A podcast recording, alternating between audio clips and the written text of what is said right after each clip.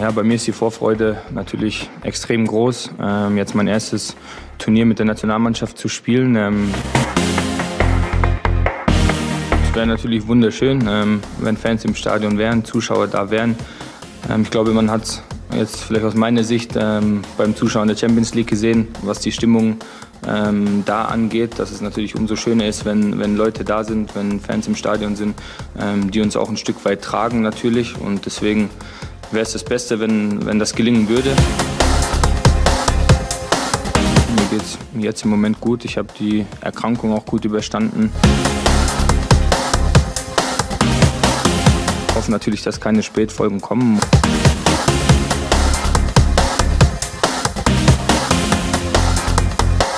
Für alle Fans, die neben den Spielen der EM 2020 einen Blick in die elf Austragungsländer werfen wollen und viele spannende Themen jenseits der Stadien entdecken wollen, gibt die DFB Kulturstiftung den Reiseführer durch die europäische Fußballkultur 2021 heraus. Konzeptioniert und redaktionell umgesetzt wird die Publikation vom Journalistennetzwerk N-Ost. Neben Jakob, der für die englische Version hauptverantwortlich ist, hat Nick die deutschsprachige Variante maßgeblich mit mitgestaltet. Im Podcast wollen wir mit ihm über den wunderbaren Reiseführer und eine ganz besondere EM sprechen. Zuerst Servus Nick und wie groß ist deine Vorfreude auf das bevorstehende Fußballturnier quer durch Europa und mit einzelnen Ausflügen sogar nach Asien?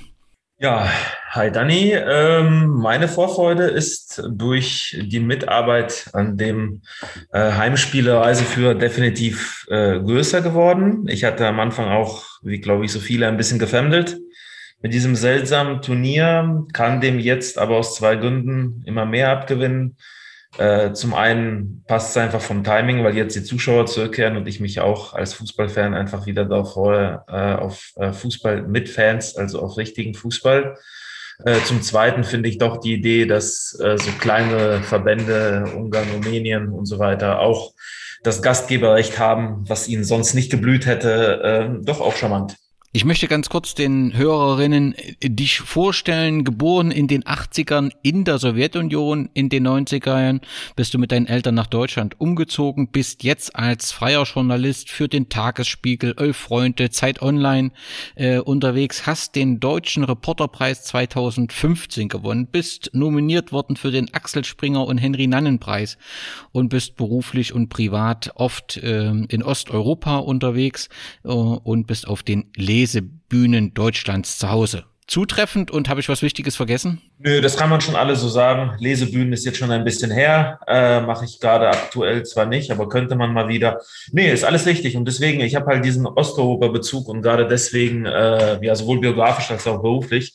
Und gerade deswegen äh, finde ich es auch äh, ja so schön, dass dieses Turnier doch mal sich geweitet hat natürlich gab es schon Polen und äh, die Ukraine als Gastgeber, aber jetzt auch jetzt nicht nur Osteuropa, zum Beispiel aber auch Finnland, ja, was natürlich äh, politisch zu Westeuropa gezählt wird, äh, geografisch aber eher im Osten, Nordosten liegt. Äh, dass solche Mannschaften jetzt dabei sein können, ist natürlich auch das Spannende, finde ich da. Ne? Es sind neue Gastgeber, neue Länder, die mitspielen, die auch wieder vielleicht Fans mitbringen, die wie bei einstmals die Isländer ja, wieder Maßstäbe setzen können. Es geht ja nicht immer nur um das schönste Tor und ich glaube, da kann das Turnier auch einiges liefern. Eine Meisterschaft eben in ganz Europa mit einer kleinen Ausnahme, die außerhalb Europa liegt. Da kommen wir gleich auf das Thema noch. Aber du hast gesagt, du hast den Osteuropa-Bezug, aber du hast auch den Fußballbezug. Du bist Fan eines Vereins, richtig? Äh, absolut. Ich bin Fan von Borussia Dortmund, was daran liegt, dass ich äh, zehn Jahre lang im Ruhrgebiet gelebt habe, exakt zwischen Gelsenkirchen und Dortmund.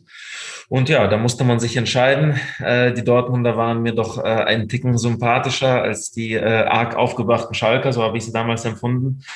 Äh, ja, und dann bin ich mit zehn Jahren Dortmund-Fan geworden, äh, ja, und bin das durch alle Höhen und Tiefen äh, auch geblieben. Und so, du bist Autor vieler wunderbarer Bücher außerhalb des Fußballs, aber die Heimspiele sind nicht dein erstes Projekt im Fußball. Du hast dich auch in der Reihe der Fußballfibel verewigt. Ja, ich habe die Borussia Dortmund äh, Fanfibel geschrieben, äh, genau, gemeinsam mit Eva Kienholz. Ähm, wir haben äh, uns die Frage gestellt, was heißt es heute überhaupt Fan zu sein? Und ich dann als eher alter Fan, nicht vom vielleicht Gesamtalter alt, aber halt seit ich zehn bin und Eva erst seit einigen Jahren.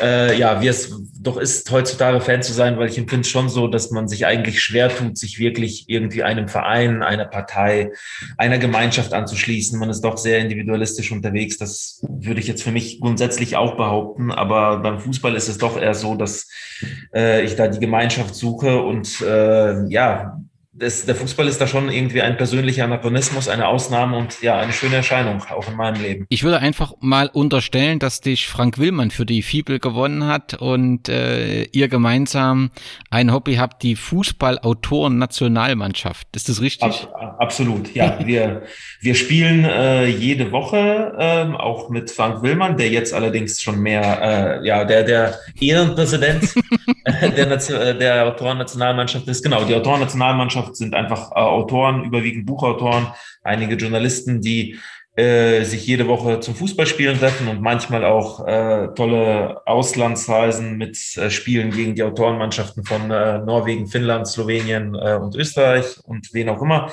austragen. Und das ist auf jeden Fall natürlich schon so ein Verbund, wo sowohl ja, das äh, geschriebene Wort als auch der geflogene Ball äh, zueinander finden im besten Fall. Und daraus sind auch schon viele Bücher, auch welche mit Fußballbezug entstanden, ja. Welche, welche ist deine Position? Äh, ich bin Stürmer. Neben dem Fußball im Ruhrgebiet verfolgst du auch den Fußball in deinem Geburtsland. Bist du da, ja, gerade was so europäische Turniere angeht, äh, ja, voller Emotionen oder spielt das für dich jetzt eher eine untergeordnete Rolle? Ja, doch, ich muss schon sagen, also ich glaube, äh, auch da ist der Sport, aber natürlich bei mir vor allen Dingen der Fußball schon so der größte Anker, den ich überhaupt sowohl zu meinem Geburtsland Russland habe, als grundsätzlich zu dieser Idee, äh, ja, einer Nation zuzujubeln. Ne? Weil ich meine, ich glaube, gerade jetzt in Corona-Zeiten habe ich das teilweise eher sehr schwierig empfunden, diese Länderstatistiken, als wäre das so ein ewiger Medaillenspiegel, wer hat die wenigsten Ansteckungen, wer hat die meisten Impffahrten und das alles immer äh, die Nation als Bezugsgröße. Also da hadere ich sehr mit und ich muss schon sagen, national ist es vielleicht nicht zu erklären, ja, aber tatsächlich ist bei mir so, sowohl in Bezug auf Deutschland als auch auf Russland, wenn dann die Nationalmannschaft des jeweiligen Landes spielt, äh, dann fieber ich auch schon richtig mit, auch schon nicht nur ein bisschen.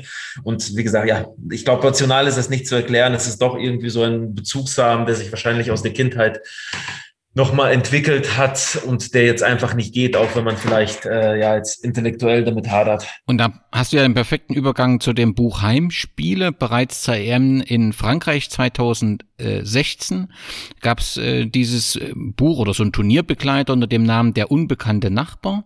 Und zur WM 2018 in Russland war es dann Doppelpass mit äh, Russland äh, der sich jeweils mit den mit der Fußballkultur der jeweiligen Gastgeber beschäftige. Ähm, ich weiß nicht, ob du bei den ersten beiden Ausgaben dabei warst. Weißt du, wer der wer den Anstoß für so eine Buchreihe gab? Ich war bei, den, bei der Ausgabe davor, habe ich ein kleines Textchen beigesteuert, ansonsten redaktionell war ich nicht beteiligt. Ich weiß tatsächlich nicht ganz genau, wer den Anstoß gegeben hat, aber grundsätzlich ist es schon so, dass äh, ja, das Ganze aus der DFB Kulturstiftung herauskommt. Ob da jetzt jemand anders noch die Idee hatte, weiß ich gerade nicht.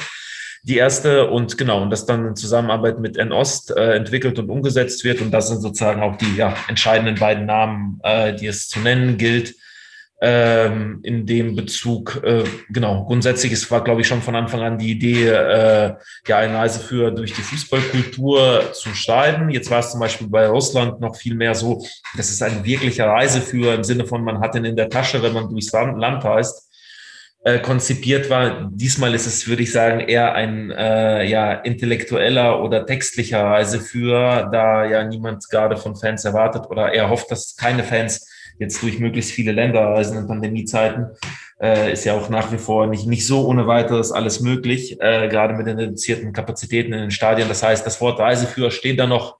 Das Konzept hat sich aber etwas gewandelt. Dann nochmal zu den zwei Organisationen, die Organisatoren, die DFB Kulturstiftung, ja, wie der Name sagt, eine Kulturstiftung des DFB. Ähm, Weißt du, was die Aufgaben dieser Organisation sind? Mir fallen sie auf rund um Filmfestival.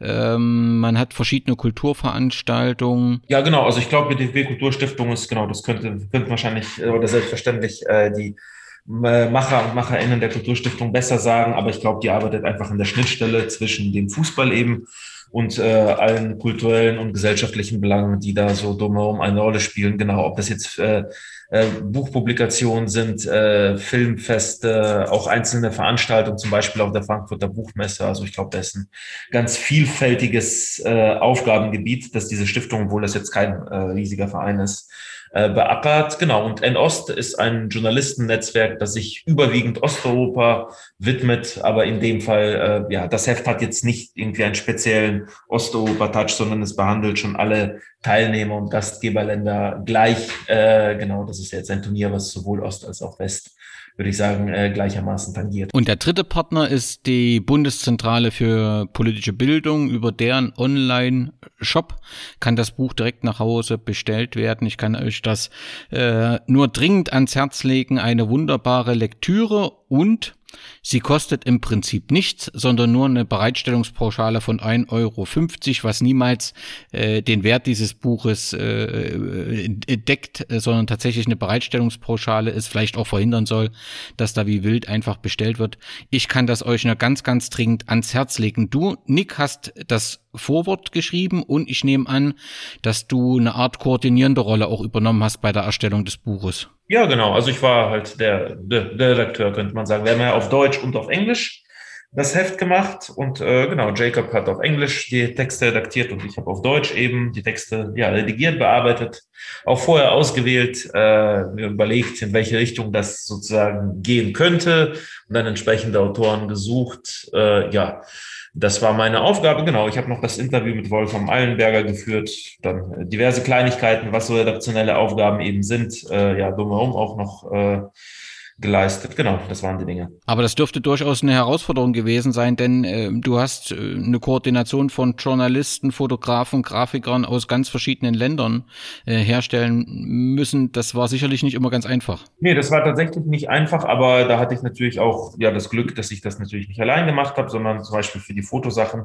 hat Stefan Günther von N-Ost äh, verantwortlich gezeichnet. Äh, da hat er die Koordination übernommen. Äh, dann hatten wir auch einen Layouter, Grafiker und so weiter. Das heißt, ich hab, konnte mich da wirklich mehr auf äh, das geschriebene Wort, wirklich Wort äh, konzentrieren. Und das war natürlich auch nicht immer ganz einfach, weil wir wirklich den Anspruch hatten, Texte aus ganz Europa zu bestellen. Das, wir haben auch am Ende Texte aus elf Ländern, also Autoren aus elf verschiedenen Ländern.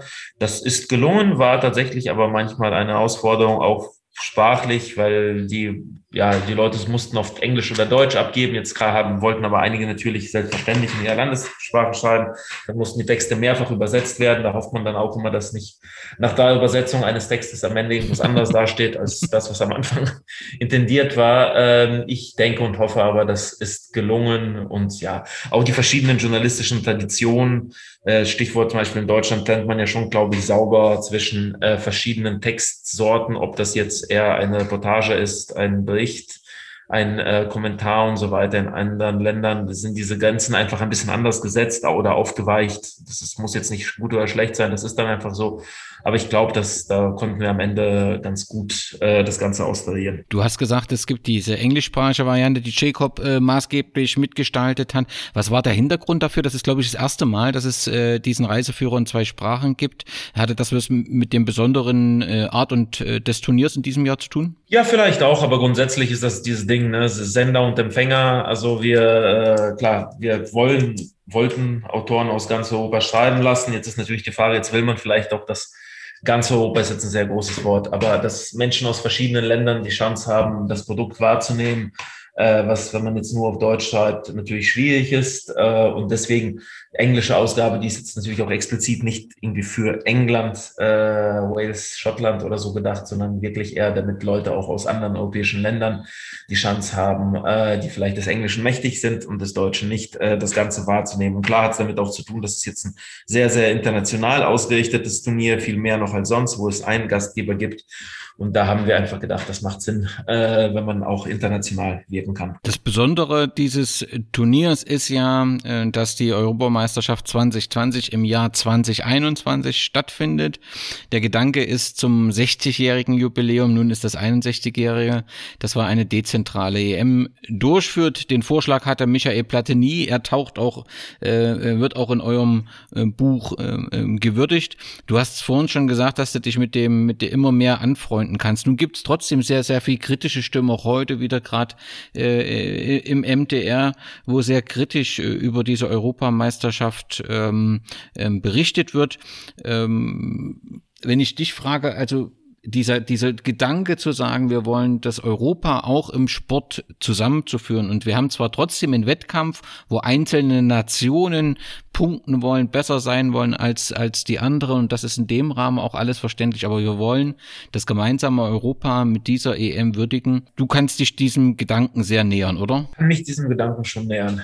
Ähm, das heißt auch nicht, dass ich, äh, ja, ich bin ich meine, ich bin 38, jetzt schon ein paar Jährchen Fußballfan und auch äh, teilweise schon extrem abgeturnt von äh, Entwicklungen des Fußballgeschäfts, äh, sowohl den allgemeinen Stichwort Kommerzialisierung als auch jetzt den speziellen, auch das zum Beispiel, dass es immer mehr Länder werden müssen, die bei einem Turnier mitmachen, immer mehr Gastgeberländer. Das heißt, äh, ich bin da jetzt keinesfalls einfach ein glühender Verfechter. Ich glaube, aber zum Beispiel gerade jetzt dieses Turnier das jetzt ohnehin in einer Zeit stattfindet, wo man nicht gewollt hätte, dass ganz Europa sich in den Flieger setzt und gemeinsam nach äh, äh, ja, Bulgarien, Deutschland oder Frankreich fliegt, weil das eben nicht erwünscht ist, gerade aus vernünftigen Gründen, äh, kommt es vielleicht timingmäßig tatsächlich einfach ganz gelegen, dass man sagt, es können sich jetzt aber auch Menschen in verschiedenen Ländern daran erfreuen. Es findet ja Gott sei Dank irgendwie trotzdem noch mit Menschen für Menschen statt. Ja, es wurden jetzt nicht alle europäischen Fußballspieler kollektiv auf einen Flugzeugträger geflogen äh, und können dann sich dann da duellieren und man darf das im Fernsehen anschauen, äh, was jetzt irgendwie schon so eine komplett äh, entörtlichte Variante gewesen wäre. Das heißt, ähm, waren mir für kleine, kompakte Turniere mit Turnierstimmung lieber, würde ich sagen, ja, schon, wenn ich ehrlich bin. Aber unter den gegebenen Umständen ist das jetzt äh, nicht die schlechteste Variante, was gerade passiert. Eine allzu globale Idee lautet ein Kapitel, in dem die Entwicklung der Vereine und die wirtschaftliche Situation oder auch Abhängigkeit in Italien ähm, beleuchtet wird, weil wir gerade bei dem Thema sind, auch der äh, verschiedenen Entwicklungen im Fußball, die in den vergangenen Monaten für Unruhe sorgten. Kannst du, kannst du die Hörerinnen in diesen Teil des Buches kurz mitnehmen? Äh, ja, gerne. Also das ist ein Artikel, der finde ich äh, ziemlich schön unserem Anspruch gerecht wird, eigentlich den, die fußballerischen Entwicklungen und die gesellschaftlichen äh, miteinander zu verknüpfen und aufzuzeigen. Und was in dem Artikel vor allen Dingen zum Vorschein kommt, ist, dass seit der Finanzkrise 2008 eigentlich schon eine ja ganz starke Kaufwelle über den Fußball drüber geholt ist. Da am Beispiel jetzt südeuropäischer Vereine, die ganz oft äh, von ähm, ja, asiatischen, arabischen teilweise US-amerikanischen Investoren äh, aufgekauft wurden, die natürlich ganz andere ja, Prinzipien oder Ideen mit diesen Vereinen haben. Auch früher haben in Italien Fußballvereine ja schon immer sehr stark mit großen äh, Firmen zusammengearbeitet, haben denen gehört, aber dann war das üblicherweise ja die größte Firma in der Region, dann war es Fiat, äh, dann waren es andere, äh, das heißt, äh, die hatten natürlich eine ganz andere Verortung. Und äh, durch diese Finanzkrise hat eigentlich das stattgefunden, was wir ja dieses allzu globale Spiel genannt haben.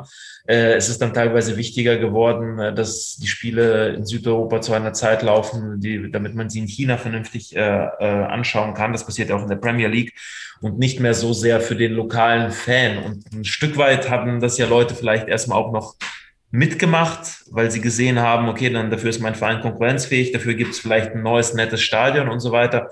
Nur funktioniert sehr oft nicht. Wie, wie so oft, ne? Also Kapitalismus ist eine tolle Idee, funktioniert oft nur leider nicht. Ähm, gerade in Italien zum Beispiel, da haben eigentlich außer Juventus Turin spielen die ganzen Vereine nach wie vor in den Stadien, die aussehen wie 1975. Also äh, es ist, äh, das sind so Sachen, die sehr, sehr oft nicht aufgehen und die jetzt am Ende vielleicht wirklich in so eine Entwicklung wie dann die Super League münden könnten, auch wenn sie vorläufig abgewehrt ist, aber es ist ja noch längst nicht insgesamt vom Tisch äh, wo es dann äh, überhaupt der Fan vor Ort quasi keine Rolle mehr spielt und Finanzkonglomerate gegeneinander ja ihre Fußballroboter antreten lassen, ja, so als mögliches Negativbeispiel. Wer hat dieses Kapitel geschrieben? Äh, dieses Kapitel hat äh, ein äh, italienischer, also ein in Italien äh, beheimateter, so muss man sagen, Autor geschrieben, der äh, ja, sich sehr auch stark für Fanbelange in, interessiert und einsetzt und der hat, äh, der da eine große Kenntnis von hat. Baku ist eine der größten Überraschungen ähm, der EM hinsichtlich der Spielortvorgabe. Drei Vorrundenspiele und das Viertelfinale werden in der Hauptstadt äh, Aserbaidschans stattfinden. Ähm, eine Abgeordnete der Grüne im Europaparlament bezeichnete das dort als gruselige Autokratie. Äh, klar ist, dass der aserbaidschanische Ölkonzern sehr häufig im weltweiten Sport ähm, als Sponsor auftritt. Oft wird auch von äh, Sportwashing äh, gesprochen. Habt ihr das auch im Buch aufgenommen und gibt es dazu eine kritische Würdigung, weil das ist ja letztendlich auch eine Chance, so ein Turnier sich damit auch zu beschäftigen. Absolut. Also wir haben einen Text äh, aus und über Aserbaidschan äh, geschrieben von Arzu Gebullah und sie hat äh, ist eine Autorin, die mittlerweile auch aufgrund ihrer kritischen Position in Istanbul lebt. Sie hat nochmal speziell sich diesem Thema Sportswashing gewidmet, wie äh, eigentlich durch die ganz vielen verschiedenen Sportveranstaltungen ein positives Image äh, dieser Autokratie erzielt werden soll es ist ja definitiv so, äh, dass dieses Sportswashing stattfindet. Natürlich wollen auch in Westeuropa Politiker durch Sportveranstaltungen gut dastehen. Äh, jetzt äh, gibt es aber immerhin da noch eine, sagen wir so, eine Teilhabemöglichkeit oder auch eine Möglichkeit der Leute Nein zu sagen. Und da sieht man ja, glaube ich, sehr gut auch an den ähm, ja, Volksentscheiden oder Umfragen, die es gab bezüglich Olympischer Spiele, die dann auch abgelehnt wurden. Und ich glaube schon, also ich weiß jetzt nicht, ob ich per se jegliche Olympischen Spiele ablehnen würde, aber ich finde es gut, dass die Leute die Möglichkeit dazu haben. Die haben die natürlich jetzt in, in Aserbaidschan äh, nicht. Und äh, das ist schon nochmal äh, dieses geschlossene quasi Konzept des Sportswashing aufzuzeigen, war uns auch ganz wichtig. Was ich natürlich trotzdem mich frage oder denke, klar, jetzt, jetzt wird es auch in Aserbaidschan ganz normale Fußballfans geben, die sich einfach nur auf dieses Turnier freuen. Auch die dürfen ja nicht zu kurz kommen oder auch die haben ein Recht äh, vielleicht darauf, irgendwann mal ein Fußballspiel in ihrer Stadt zu sehen ist. Also es ist eine ambivalente Entwicklung, ganz klar. Äh, Nordmazedonien und Finnland, du hast es zumindest in, fin äh, in Bezug auf Finnland schon angesprochen, sind beide zum ersten Mal bei einer Europameisterschaft und so wird auf jeden Fall ein neues Kapitel in der Sportgeschichte aufgeschlagen. Ähm, habt ihr die beiden Hoffnungsträger ähm, auch im Buch äh, gewürdigt? Äh, wir haben es tatsächlich nur zu, zu Finnland äh, einen Text äh, geschafft. Liegt natürlich auch am Platz. Also auch bei so vielen Ländern, die mitmachen, so vielen, die ausrichten, ja, schafft man es tatsächlich nicht, zu allen einen Text zu haben. Und bei den Finnen ist es ja, ich glaube, da ist so ein bisschen der, das Stichwort Fans einfach wichtig, weil äh, es freuen sich alle auf diese, glaube ich, Fans, die nochmal eine Fankultur hineinbringen, die nicht so sehr davon lebt, nur jetzt den, die Siege der eigenen Mannschaft zu feiern, sondern die so einen ja, übergeordneten Spirit, glaube ich, äh, in dieses Turnier bringen kann, dem man das zumindest zutraut, von dem, wie sie sich vorher verhalten haben. Äh, natürlich ist das jetzt ein bisschen eine idealisierte Sicht. Mal gucken, ob es überhaupt dazu kommt. Aber ich glaube schon, dass man ja in den klassischen Fußballnationen schon sehr, sehr stark über Sieg und Niederlage geht.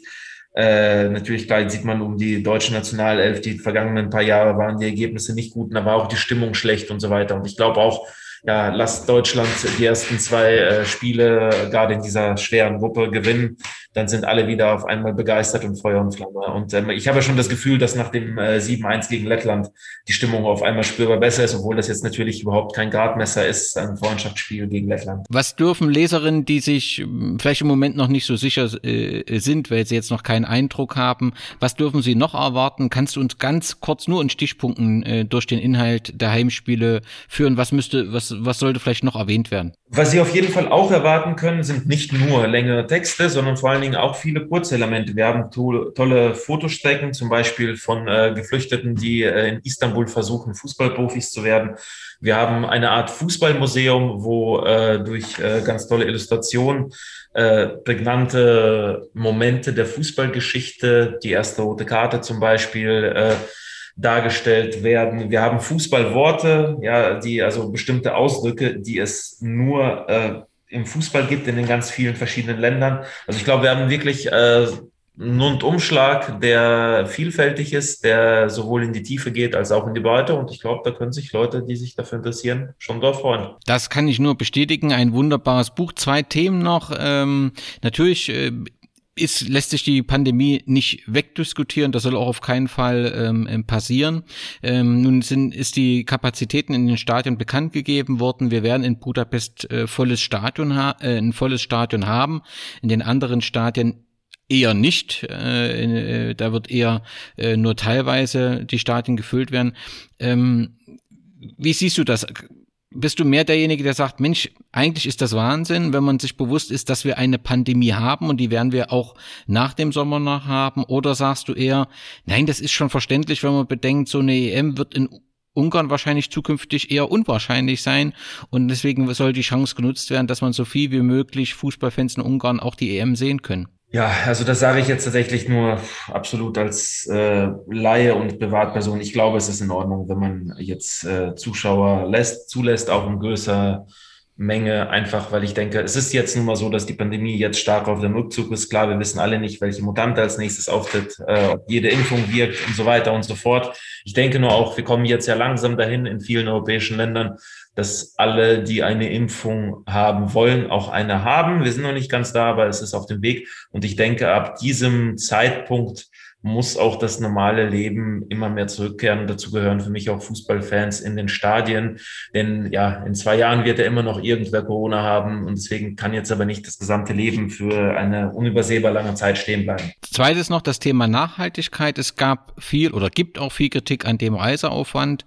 Auf der anderen Seite haben wir eben diesmal eine EM ohne flächendeckenden Stadionneubau. Äh, äh, ähm, wie ist deine Sichtweise so auf die Kritik äh, Reisen, äh, Nachhaltigkeit? Ach, ich glaube, ich meine, es gibt ja auch bei uns im Heft diese, diese Episode, die beschrieben wird, dass Michel Platini, als er diese Idee zum ersten Mal vorgestellt hat, 2012 gesagt hat, ja, ist doch alles kein Problem, es gibt doch Billigflieger, Leute, alles gut. Damals konnte man das noch sagen, jetzt wird man Billigflieger, glaube ich, nicht mehr so öffentlich abfeiern. Wenn ich jetzt aber ehrlich bin, äh, ich, ich finde Reisen so wichtig, äh, sowohl für den persönlichen Horizont, für das, was man erleben kann, für Erfahrungsaustausch, äh, überhaupt für ein intensives Leben, dass ich mir ganz, ganz schwer damit tue, äh, Reisebewegungen zu kritisieren, egal äh, von wo nach wo. Ich, es ist klar, dass es die Umwelt belastet und dass da was passieren muss. Ich glaube, da sind sich mittlerweile fast alle einig. Nur ich glaube, bei da, ja, durch die Pandemie ist dieses Turnier da jetzt ein bisschen von dieser Kritik, finde ich, ähm, ausgenommen. Es werden nun mal nicht massenweise Fans quer durch Europa fliegen. Das ist dann ja einfach jetzt Realität. Äh, ansonsten muss man ja im weiteren Verlauf natürlich vielleicht schauen, wenn man die nächsten Turniere organisiert, wie sorgt man dafür, dass jetzt nicht alle mit 20 Euro äh, Flügen quer durch den Kontinent fliegen. Äh, ja, ich meine, im Endeffekt muss man auch sagen, diese 20 Euro Flüge haben natürlich aber auch zu einer großen Demo Demokratisierung des Reisens beigetragen. Ich finde, man muss sich trotzdem dabei die Frage stellen, wie schaffen wir jetzt das Reisen weiterhin demokratisch zu halten und umweltverträglich. Also für mich sind das schon die beiden Aspekte, die mitgedacht gehören. Und jetzt, wenn man jetzt nur komplett den Umweltschutz denkt, ja, werden wir alle irgendwann zu Hause vor unseren Laptops sitzen. Ich finde, da darf man auch nicht auskommen. Letzte Frage, äh, Nick, äh, du als, als, als Fußballfan, wer wird die Überraschung der EM 2020 und wer wird der Turniersieger? Uh, ja, also als ähm, Turniersieger würde ich ähm, doch einfach auf Frankreich setzen. Mir fällt jetzt nichts Klügeres ein.